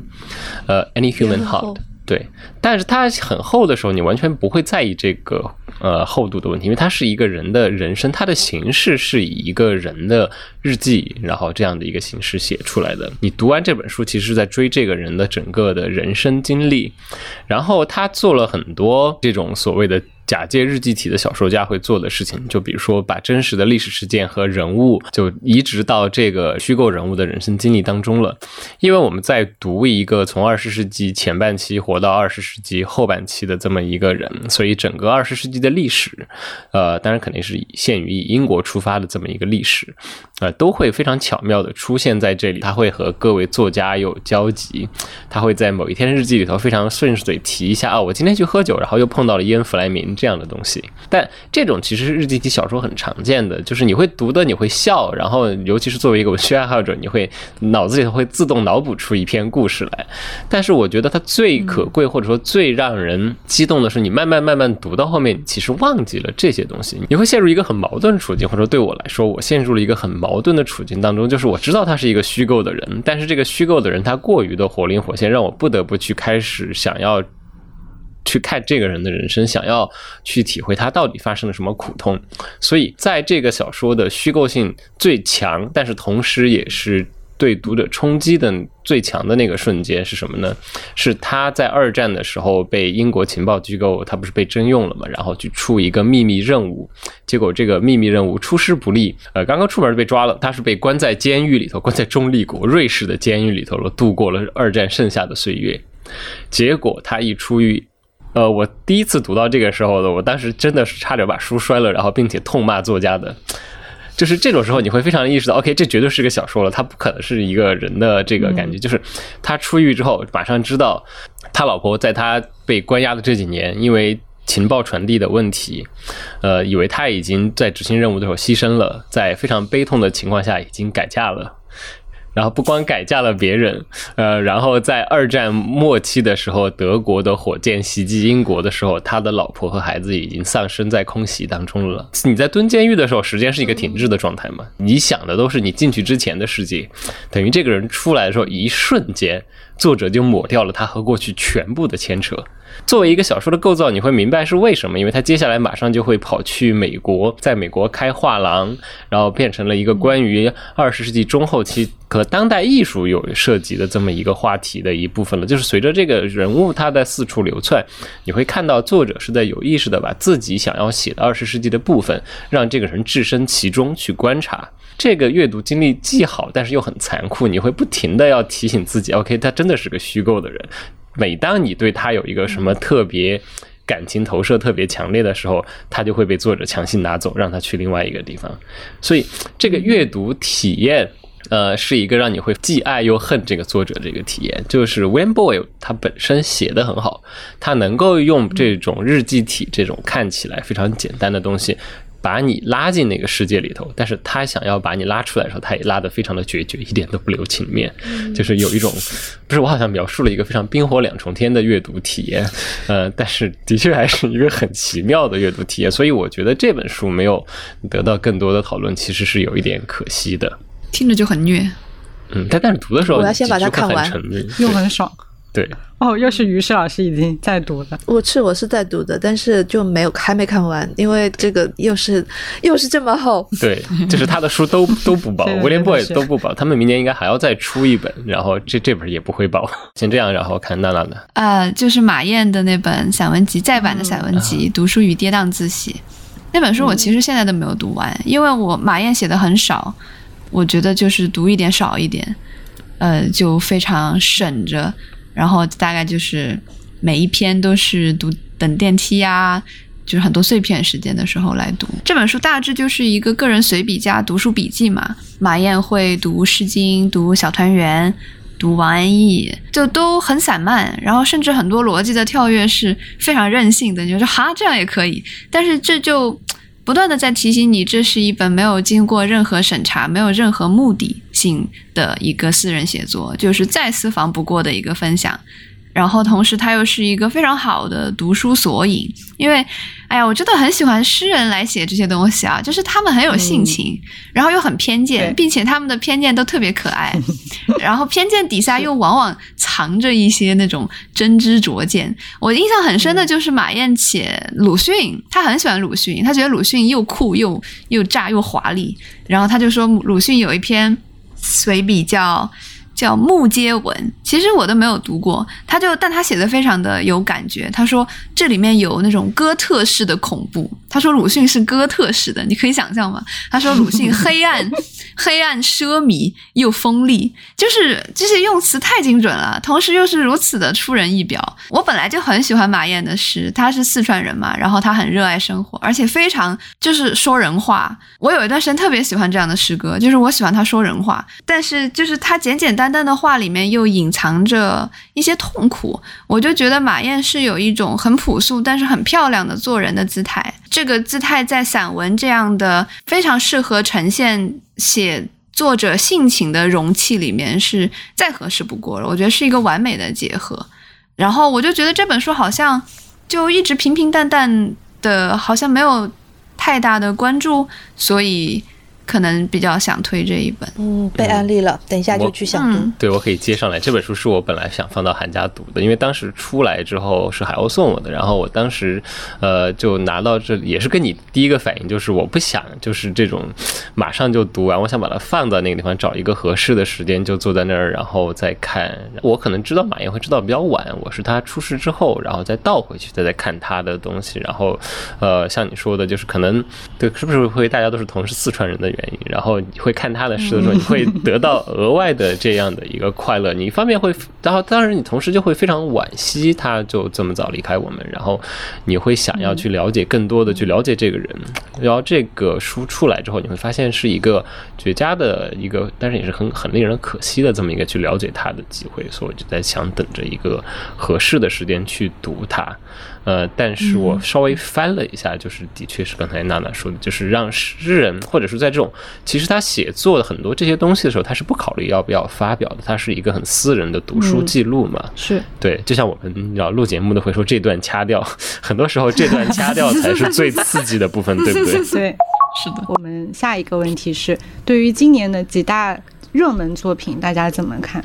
我们要不要先说一下有哪些热门？我刚才想说，是不是要界定一下我们的热门选手都有谁？就是本次本次大赛入围选手都有。首先，首先肯定有石黑一雄的《克拉拉与太阳》，陈春成的《夜晚的潜水艇》，沈大成，沈大成的《迷路园》，《迷路园》，莱姆，对莱姆，莱姆的作品集《索拉里斯星》，文成也算吧，热门作品，文成也算。好，那我们选手大概先是这些了。今年这些比较热门的东西，因为我有意识的在把自己的阅读收敛一下，所以可能其实大家刚提到这些，我读完了的就是《克拉拉与太阳》。一方面是因为我其实一直是一个热爱石黑一雄的人，因为毕竟每每年会教一遍《长日留痕》，所以你在每年要教一遍《长日留痕》，你自然就会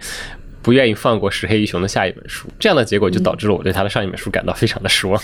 上一本是啥？就是那个被掩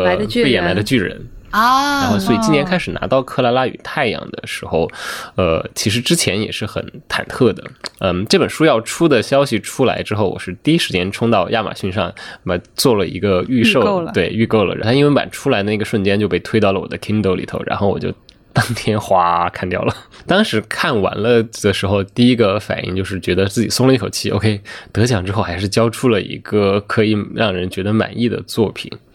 呃，我觉得《克拉拉与太阳》这个，首先就是题材上不是一个简单的说，就是大家好像最近科幻热了，所有的作家都在写科幻这么一个感觉。因为的确是最近有一个很凑巧的事情嘛，就是他们这一代的三大英国作家，大家在很密集的时间里头都写了一个 AI 主题的东西。伊恩·麦克尤恩，麦克。尤恩写了我这样的机器，然后还有 j e n e t Winterson，他写了一个叫 Frankenstein，就是用弗兰肯斯坦的故事改的，但是你明显把那个中间就改成了一个 kiss，那就是一个有人翻译成了弗兰肯斯坦或者弗兰稳斯坦，对的，稳斯坦。Frankenstein 我还没有看完，呃，其他的两本我就大概都看过之后，我会觉得就在。某种程度上，我会觉得石黑一雄的处理是最好的，就是他选择了让这个故事的叙述者是等于是 AI 在叙述，然后他成功的想象了一个 AI 的世界会是怎么样的。然后你在第一遍读的时候，你会哎，等一下发生了什么？呃，为什么会突然出现这些小方框？他们是怎么回事？然后过了一会儿，你意识到哦，对，就是程序出问题了，就有点跳帧或者是闪屏了，所以看到这个外部世界是被框起来的。然后更重要的就是，他会在呃展示这个 AI 是如何认识世界。然后它作为一个情感设定被调得非常敏感的 AI，它甚至比周围的人表达出来了更加复杂的这样的一个情感。它对于它想要去。拯救自己来陪伴的小女孩的这一切的努力，你会读起来又有点蠢，有点好笑，但是是非常让人心痛的这么一个故事。当然，结尾的时候，我觉得是黑熊的这个结尾处理就是也是特别狠，就特别好，就是。对于人类来说，它就是一个玩具。就尽管他付出了这么多，他牺牲了自己非常宝贵的很多东西，他觉得自己好像把自己献祭给了太阳，最后得到了太阳的照拂，治好了自己陪伴的这个小女孩。但是最后的命运就是小孩长大了，他就是一个童年的玩具，然后他最后是在垃圾场里出现的。所以这整个最后看个大哭，对，一整个大哭，对的。所以这整个故事写下来，你会。觉得哦，石黑雄把他最擅长的克制和隐忍的写法挪了一个地方，他让那个 AI 就是这种 AI 语本身的语言的笨拙，然后我会觉得啊，你把这两个放到一起是一个特别巧妙的东西，所以我我其实还挺喜欢克拉拉与太阳的。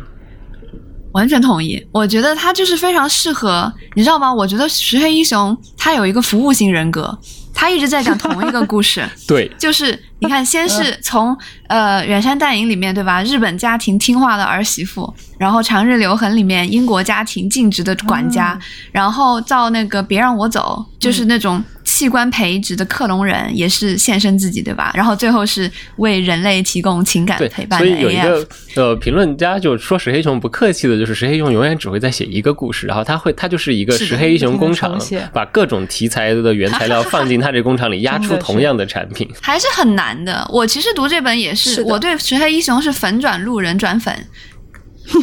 如此跌宕起伏，到底转了几 转路人转粉？就是路人基本上就是在那个呃 unconsoled 还是 unconsolable 那时候无可慰藉啊，那那一本就非常梦幻的那一本，我就转路人了，呃，然后转粉就是这一本，因为我觉得它很厉害的一点是机器人需要太阳能充电这种逻辑，它把它推演到了克拉拉对太阳产生一种宗教性的依赖和崇拜，这种科技和诗意的完美结合，我觉得光是这一点就很厉害了。就不是什么人都能想到的，所以哪怕说他是石黑英雄工厂也罢，他要是下一本还是这个水准，我一样的仍然会保持当他的粉。我忘了当时好像是听了哪个播客有采访他，然后就能深深的感觉到 AI 对他来说完全不是一个主题，是一个很内化的一个东西。而且这本书看到最后，就是对人类整体既绝望又有希望，因为感觉。当克拉拉把它当成一个 AI 的时候，你会觉得人类是如此的糟糕。但是，作为 AI 的克拉拉，它又是最高度的体现了人性本身，所以好像在他身上又重新获得了一点点的希望。嗯，所以这本书我们是全员通过，五星好评。举手举手，双手双手双手双脚同意。四点五，四点五，给他一些进步的空间。而且就是我觉得。我们之前也有在讲，就是一个作家拿了诺奖之后，还能写出这样一本书，真的很厉害。他没有被这个外界的声音给控制，然后仍然能够继续往前，而且还在突破自己，真是非常了不起。就是我之前有一个活动，我就去参加了。参加之后，他们现场让《纽约客》的主编去采访石黑一雄，然后所以当时他的那个。脸那种很帅的，然后又老了一点的脸出现在屏幕上，哎呦，简直是迷妹心啊！而且他真的很谦卑，就主持人就问他说：“那你得了奖之后，大家就这种很 cliché 的问题嘛？”然后他就说：“他说当我坐在书桌前，我离开这个摄像头，坐在书桌前写作的那个我和外界的石黑一雄不是同一个石黑一雄。”虽然这是多么 cliche 的一句话，但是当他那张帅脸跟你说出这种话的时候，你就非常相信，你知道吗？不是，你还记得石黑熊得奖那天的故事吗？他跟记者说的第一句话是什么？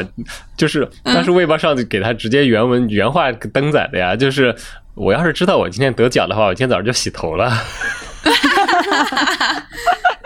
他还是有一个好灵魂。哎，这些段子如果是我们当时做《石黑英雄》那一个特辑的时候，那期节目的时候讲就好了。对，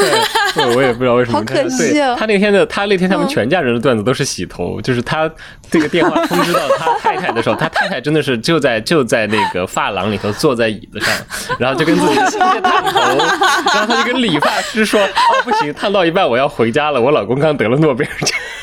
哇，了个天呐，太厉害了！这这一幕是怎么记录的？就是有记者跟着他去烫头了吗？没有，就是后来，就是后来又 讲出来，不，就记者不会。我以为整个像一个真人秀一样，对，已经记者已经内卷到跟到石黑一雄太太去烫头了。所以他是没有预料到自己得奖，就是是这样吗？就是没有预料到，对他来说就是一个非常奇怪的一普通的一天。然后就是那种经典得奖故事打过来的时候，他他以为这种事情会提前通知，结果没有，就是临时突然一个电话打过来，他就是就像就跟所有正常人一样，第一个反应诈骗电话吧？诈骗电话。于是老师是不是很喜欢？呃，大成的小说集啊，大成，因为他从，因为大成的创作，可能大家是从这一两年才看到的嘛。但是对我们本地作者来讲，本地读者来讲，就是 N 年前，真的就是 N 年前就已经开始看了。那个时候，他是在上海一周和呃萌芽上面开始写这些，每一期他都会写萌芽那个一个小短片，所以我在萌芽上面就已经看了很多年了。然后他后来结集出版，我都觉得特别的好。就是最让我觉得沈大成很厉害的一点，就是这么多年，借着我们刚才石黑一雄讲的，就是这么多年他都能够保持他内在的那个核心的东西没有变，这个是很不容易的。而且你想，大成这些年他的创作的风格和就是对于都市生活、都市小人物的这种心态的这种挖掘。好像是源源不断的，这个源源不断很厉害，因为我们通常说起来，现在生活的这种疏离啦、呃空虚啦、寂寞啦等等这些词。你要把这些词都演绎为一个一个的真实人物的故事，其实是很不容易的。而且你想，就是在萌芽上面，一年一年就是十几个故事，每个月都要交稿。我觉得这个创作量很惊人的，可能一般的人感觉不到。就是我因为也写过每个月的这种，我真的觉得这个创作量是很惊人，而且你要保持一个精神的统一性。所以我一直很推崇大成的这个小说。哎，我其实特别愧疚，我之前就是一直想翻译大成老师的短篇嘛，因为我觉得非常奇思妙想，而且他是一直在把它往下挖掘，就感觉是他有一个非常笃定的那个挖掘机，然后再是的，嘟嘟，一个故事一一英寸，然后慢慢的往下挖掘。而且你有没有觉得，就是大成的作品其实有一种。往大了说就是一种国际性，往小了说就是它没有地域性。是的，是的，它在任何一个城市都可以发生，而且就是它的语言跟我们前面说的那些八零九零的这些新生的作家又不一样，他用的语言非常的简单朴实，就是可能从可译性的角度来讲，大成的书要比周凯的和林兆的这些要更，就肯定是要更好译了。是的，所以你加油啊，快点把它翻译出来。大成那天。在我们节目里，就是说，当整个设定就是时空比较弱的时候，之后要改稿的字数就会比较少，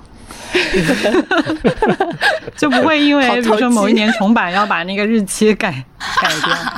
是的，是的，是的，他很聪明。那还有一个都看过的，肯定就是莱姆了。我觉得很值得。就是我看莱姆的时候，真的是觉得我们怎么那么晚才看到？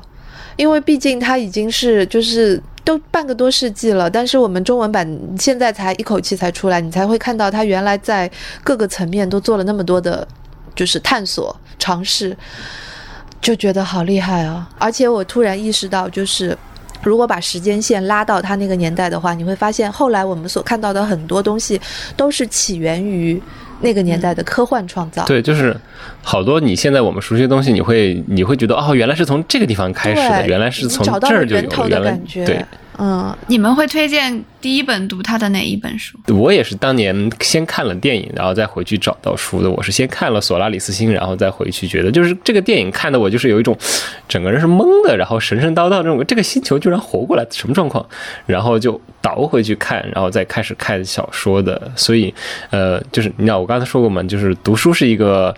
你要投资很多时间的东西，如果不确定，你可以先投资几个小时看一下电影，再决定要不要下注。对于我来说，电影是一个非常高的投资。我也觉得，我会推荐你从《惨败》开始看，《惨败》据说是最难的一本，是吗？我听说翻译难，所以啊，所以啊，就是。对的，对的。或者你可以试一下，我会觉得或者未来学大会说不定可能。未来学大会是比较好进入，但是它就很 LSD 的那种感觉，就很迷幻的那种啊。但是惨败我觉得就很莱姆，就真的是把他的很多对于外星球机器人、人类的那种很多的很多，而且就是它的故事性也最强。OK，索拉里斯星的那个故事性也很强，但是因为你可能会有电影先入为主的那个印象，所以看文本就可能会有一点不一样。每个人的状况会不一样，所以刚刚我们一直在讲，就是阅读是一个很要投资，就是很需要我们去决定的一一件事情，所以就还挺好奇，你们是通过什么样的渠道获得读书的信息，然后被谁安利，最后决定我们要读书，能不能每个人做一些这个方面的分享？读书怎么去找书，永远都是一个要小心谨慎的东西。就像我刚才我们一直在说的嘛，就是一不小心投入这么多时间，如果最后觉得不值，会是一个很亏的事情。呃，所以我一般会有的几个选择就是，就。英国的那个《泰晤士文学增刊》，他们每年其实它会有夏天会有一个书单，然后它每年会有一个年终的书单，然后每次他们的那个书单的特色就是不是说编辑部有一群人我们就给大家推荐十本书这样的，而是他们会邀请自己的撰稿人，因为它是英语世界最顶尖的刊物之一了，他们的撰稿人都是各个领域就学术界，然后文学界，然后各个领域的专家，让大家来推荐，嗯，自己这一年会要推荐的书，然后一般他们年像年底的。书单会有五六十个人，每个人推荐几本，就会得到一个非常庞大的书单。所以，呃，我在豆瓣上有一个友邻，我们俩每年都会开这个玩笑，就是你去年的看了吗？今年的又来了。对，所以从这儿开始，你可以展开一个非常庞大的书单。然后另外一个就是。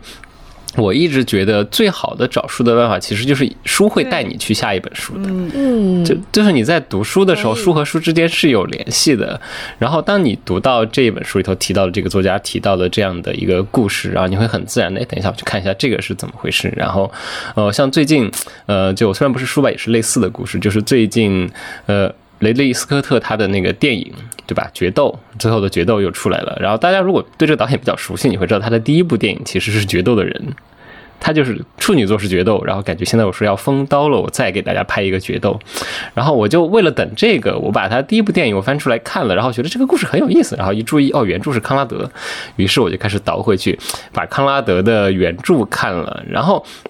我发现这个刚好就是我之前会忽略的康拉德那一部分。原著是康拉德二十年代的时候写的一个短篇小说集，呃，一组六人，他写了六个这样的角色，这种非常有传奇性的故事，其实是康拉德非常擅长，但是他又不愿意写的东西。他老觉得作为一个严肃的作家，我写这个东西非常的丢脸，所以他自己会很别扭。但这组小说我现在看得津津有味，就是这样一个连带传播的故事。对，这就是一个跳岛。对的，从书到书，从书到电影，从电影到书。哎，我我跟呃肖老师差不多，就是一个是靠书单，一个是靠这种嗯跳导式的，或者是像我以前说的是一个链接式的。这个链接式的是以前我做翻译的时候，经常要去查一些资料，要做脚注啦什么的，导致会翻一本书，结果会看了很多书的一个原因，就是一个一个的链接过去。然后我这一两年，我觉得我会喜欢听一些很有。热情的编辑主动的向我安利一些书，就是比如说像《鳗鱼的旅行》那一本，我觉得就是如果没有编辑他主动的来跟我安利这个书的话，他很可能就是从我的书单当中就遗失了，因为这个名字很容易误导别人嘛。你会认为它要么是一个关于饮食的，要么是关于，要么是关于旅行的，对。结果没想到，它作为一个文学书来讲，插一句，昨天看那个多抓鱼的书单里面。就是他对过去一年就大家读的书做了一个观察，然后其中有一个是因为疫情的原因，呃，最最受欢迎的旅行类图书是《时间旅行》，是就旅行，是这样的。对啊，就会以为是个旅行类的书，然后我会意识到，就是这个编辑他当时选这个书的时候就已经充满着热情，就是他对于这本书本身有热情，所以他在安利的时候并不是一个销售式的，就是市场营销式的一个一个案例。就我喜欢这样的一种给我介绍书的一种方式，就是用你的爱来打动我。这本书真的特别好，我虽然没有看完，看了前面一些，真的很很喜欢。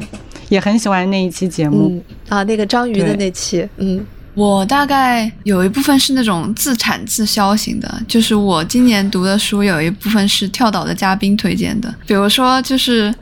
双语写作那一期，迦南和严哥都说那个川端康成的《山鹰》是他们最喜欢的小说之一，然后我就跑去看，然后就看了就非常喜欢，就一发不可收拾，把川端康成的其他几个。小那个大部头也也都读过了，其实他的不算大部头，就是把他其他几个长篇也读了。然后我也非常喜欢看豆瓣有灵的推荐，之前在豆瓣不是有个有灵叫别的熊吗？我觉得他看好多书，然后他有一次就贴了一张截图，是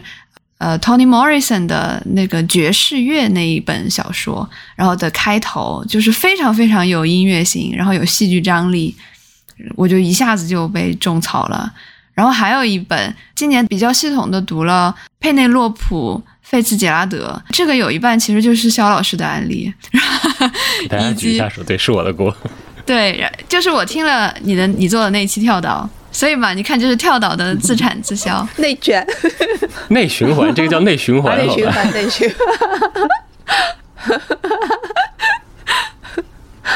哎，所以我觉得就是像肖老师说的，呃，还有像猫弟说的，你们看在听那个播客的时候受到的安利，就是就是，其实我刚才说的，你感受到了做这个书的人和看这个书的人的那种热情和理解和爱，所以你才会真的被打动。嗯，我今年是好像夏天的时候，Jasper 他们做了一个叫“夏日读书周”的一个播客直播，然后。单独有一个作者叫小雨吕小雨，他呃参加了去现场，就杨一的那个节目的一次对谈，然后是在那个对谈当中，就是我知道我进一步知道了小雨这个人，就之前在单独上读过一两篇他的文章，我就还挺喜欢的。他们就讨论了小雨今年出的一本书，叫《立马之梦》，就他是一个政治学博士，然后他《立马之梦》是他。作为一个中国人，非常偶然的到了利马，然后参与了就是整个总统大选，然后他住在总统家里，所以是一个很神奇的经历，就是莫名其妙混入了其他国家的一次大选。然后他因为整个南美和北美之间就是选举可能还不太一样，我们可能想到大选就是英国和美国的大选。所以这本书我觉得很特别。然后小雨在那一次直播分享里面就讲，因为他是现在是在做学术，然后同时在做一些这样的非虚构写作嘛。他说，如果中国有一个纽约客的话，他可能就不会去做研究。他觉得做研究就是有人可以花钱给他时间去研究，同时他能产出他的非虚构写作。这是我对研究和写作之间这种关系的一次反转。我曾经就是觉得。做学术没有意思，所以我们应该跳脱出来去写作。他反而是因为他想要写作，然后借助了做研究这样一个方式。每一年都在做计划嘛，那其实可能阅读也是有一些计划的。所以，如果我们要为明年的阅读定一个主题，你会把这个主题定成什么呢？我会想更挑战一下自己，多读一些欧洲的经典小说，因为我发现我情不自禁的。就会被英国的小说所吸引，就是仿佛他们那种冰冷的幽默非常合我的胃口。然后再加上英国的小说，尤其是比较传统的，就是年代比较久的，他们都很注重性格塑造，所以他们的那种 manner comedy 是还挺吸引我的，就是那种对人人物的行为举止。体现出的他们性格上的一些癖好和弱点，就我我非常吃这一套，所以我就会情不自禁的被这些作者所吸引。然后我现在想脱离这种惯性，因为我觉得英国人写小说太理性了，没有俄罗斯人那么疯狂。怎么说？我想试试其他口味，因为我甚至找一个形容词来描述德国的小说和法国小说，我都做不到。所以新的一年有必要走向欧洲大陆，跳到跳到了欧洲，从美洲跳到了欧洲。嗯，是的，在英国脱欧的当下，娜娜选择从英国跳到了欧洲。哎呀，反其道而行之。我可能刚好也是跟你反着来，我会，我的确我要继继续我的收缩之旅，我得。呃，主要是也是工作的需要，我得收回去，然后把这一段差不多十九世纪晚期那一段的东西，尽可能的文本得多要占有一些，所以我可能明年会继续我的缩回英国二流小说家之旅，会读大量大家可能除了我们这一行的人以外都不会去读的东西，这是一个非常无解的问题，工作需要，可能这个过程会持续很久吧。反正我我硕士导师说过一句话，你做外国文学研究，那你四十五岁之前你就老老实实读东西吧，差不多读到四十五岁。你能把这个需要读的东西读完，然后在此之后，你可能会说话的时候不会说蠢话。哇，就是他是这么告诉我的，就为了不说蠢话，需要这么久的时间。刚 刚你说那个，就是每一年上课都要重新读一遍书那个作品的时候，我还在想，真的每个老师都会这样吗？应该不会吧。我和我导师都是这样的人。我说我的就是研硕士导师跟博士导师，他们都是会这样做的人。就是就是至少我受到的教育都是这样的。就我导师是那种明天要教简奥斯汀，他今天他可能就是上个星期已经读完了，然后今天会去找一下我看看最近有什么新的论文，我可以改到我的教案里头这样的人。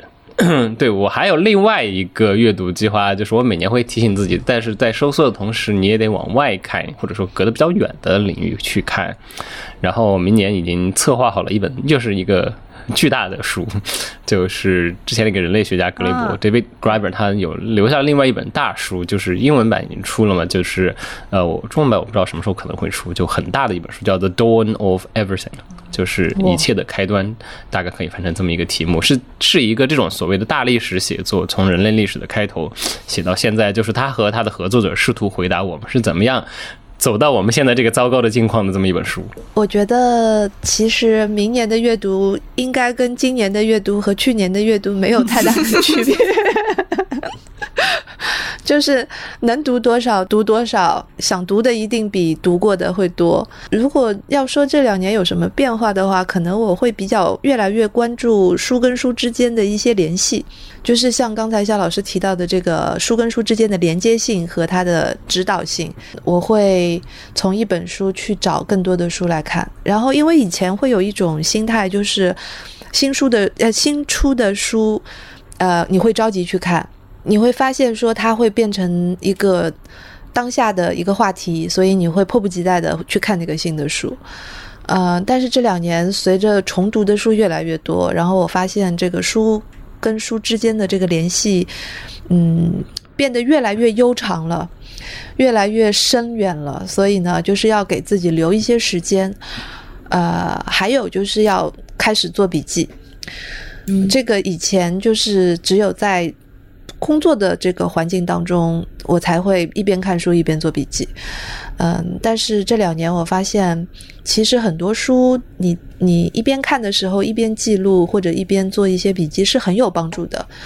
因为年纪大了之后，你会发现记忆力下降了，然后做笔记能够帮你很有效的就是改善这件事情，而且记录下来的东西能够对你当时的写作也好，还有当时的工作也好，会起到一定的启发性，就好像。吃中药的时候，有的时候不是要先吃一点药引 啊，让后面的药就是 吸收的更加好。所以呢，我希望就是能够看每一本书都能成为一种多多少少都能有一点药引的作用，能够把我后面要做的事情吸收的更好。非虚构作家何伟告诉我们：take notes。对，符合我们今天。我刚刚想说，我们最后竟然又回去了，苦尽甘来，又要吃药了。老弟呢？就是刚刚讲到很多，就是其实阅读对于我来说，有的时候是有点焦虑的，而且在你焦虑的时候，你是一点都不能读的。所以我反而是想，我前段时间就是生病了，生病以后就是被动的按下了一个暂停键，然后我在医院里有很漫长的时间可以去读书，然后反而跳脱出来去想，也许我应该去区分一下，就是自己工作的阅读和个人的阅读，可以有不同的标准。然后会让自己更自得一点。我其实明年如果可能的话，我希望我可以成为一个快乐的读者，一个 happy reader。因为我从小到大，我现在没有读过一本就是大家就是头说的头头是道的书，像《哈利波特》、像金庸的书，我从来都没有看过。然后好像对于一个成年人来说，要重新去看，就沉浸其中去享受那样阅读的快乐也很难。但是我今天就把这个 flag 立在这里，我想要去读一个能够非常精彩，然后 page turning 这种能够。不停的往前追的这样的书。作为一个金庸、哈利波特双修的选手，我会建建建议你去先读哈利波特。好，这个目标不难实现，因为它本来就是一个 page turning 嘛，对吧？对的。嗯，很快就会达成了。好，那到了我们今天最后一个话题啦，有哪些你很期待的新书会在二零二二年出版？和大家一起分享一下吧。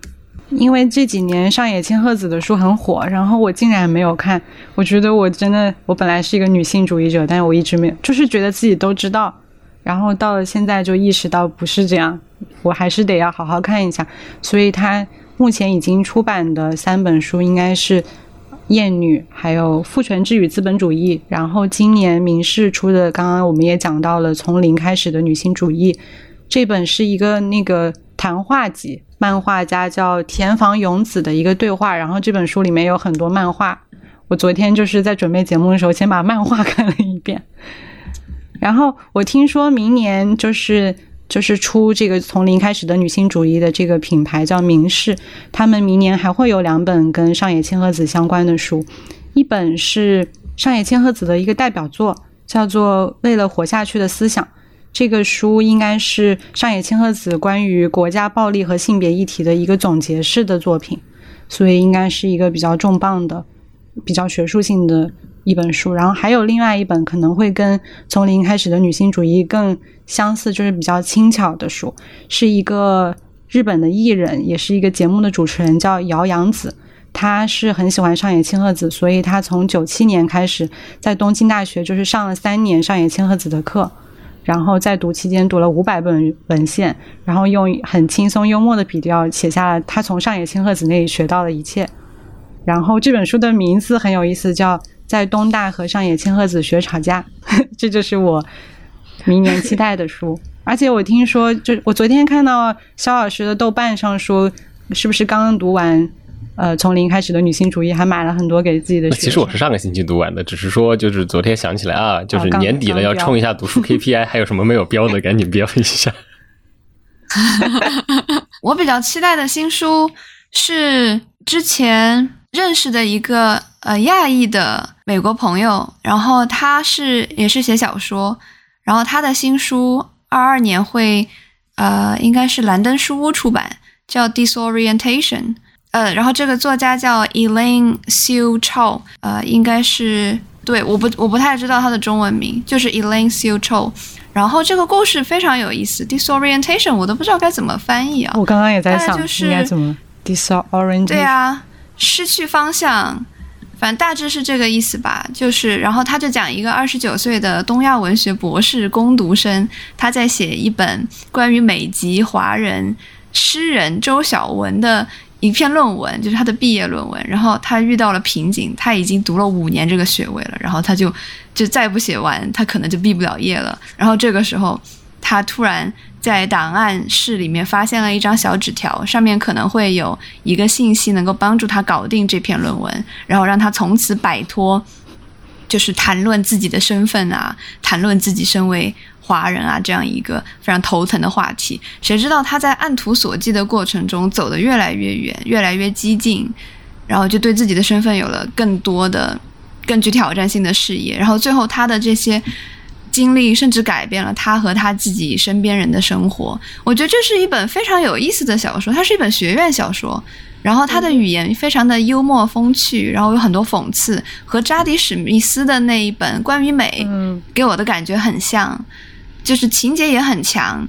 人物非常丰满，同时对自己随时都有讽刺的眼光。然后，同时他对亚裔在美国文化中的身份认知的这些观察，又和阮清月的同情者一脉相承。所以，我觉得是一本。非常有深度也非常好看的书，非常希望国内哪位呃哪个出版社能够引进这本书。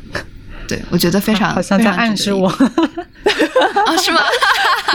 扎 迪·史密斯和阮清月也是我想读还没读的。那我来说，我其实想读的书都比较现象级的一些事情，就是比较事件性吧。就因为我都没有看到，所以我不能说是因为书本身吸引我，所以才会想去读。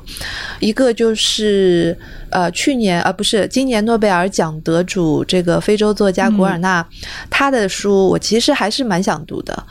呃，然后听了你们上一期的那个节目嘛，就是关于非洲作家的那一期节目，听了之后就觉得还是不知道他写了什么，所以我觉得还是要等他的书出来，自己就是去看文本。不是说你们那期做的不好啦，就是你不知道他确实写了一些什么样的具体的这个故事啦、人物啦什么的。所以呢，我去打听了一下，好像上海译文出版社二零二二年的时候至少会出好几本吧。他们好像买了全集，是不是？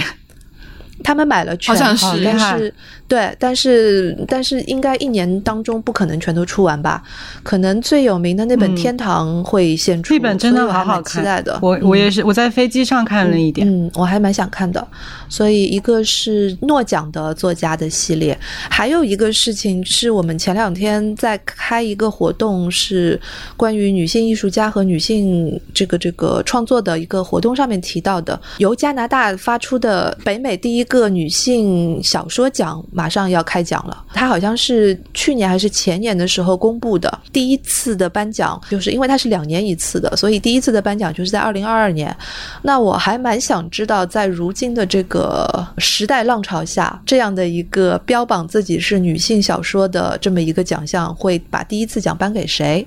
然后我也很想知道，在这样的。浪潮下面，嗯，会不会所有的女性作家都会愿意去加入这么一个女性小说和女性文学奖的这么一个遴选？我很期待这个事情发生。所以，那个橘子小说奖是英国的吗？我都忘了。对，那个是英国的，就好像女性文学奖在全世界，我记得好像英国有，法国有，好，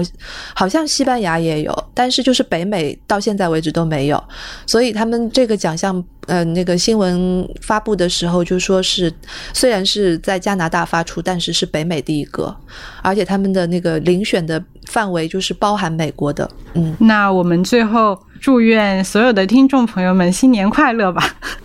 祝愿大家二零二二年快乐，二零二二年有出门旅行的机会。我觉得这个比较重要，不要在时间旅行了。我我非常希望等着夏天再真实的去再跳一次岛。真的，希望奈奈可以回国。哎，我觉得我们今天这个特别像春晚的，对我来说特别像一个春晚。最后最后片尾一定要剪一个难忘今宵，是吗？对对对对对。希望二零二二年我们不要在时间中旅行，能够带着自己喜欢的书去自己喜欢的地方旅行。希望可以跟大家见面。希望二零二二年我们继续跳岛，跳到大家的耳朵旁边，跳来跳去。拜拜，拜拜，拜拜，大家新年快乐，拜拜，新年快乐。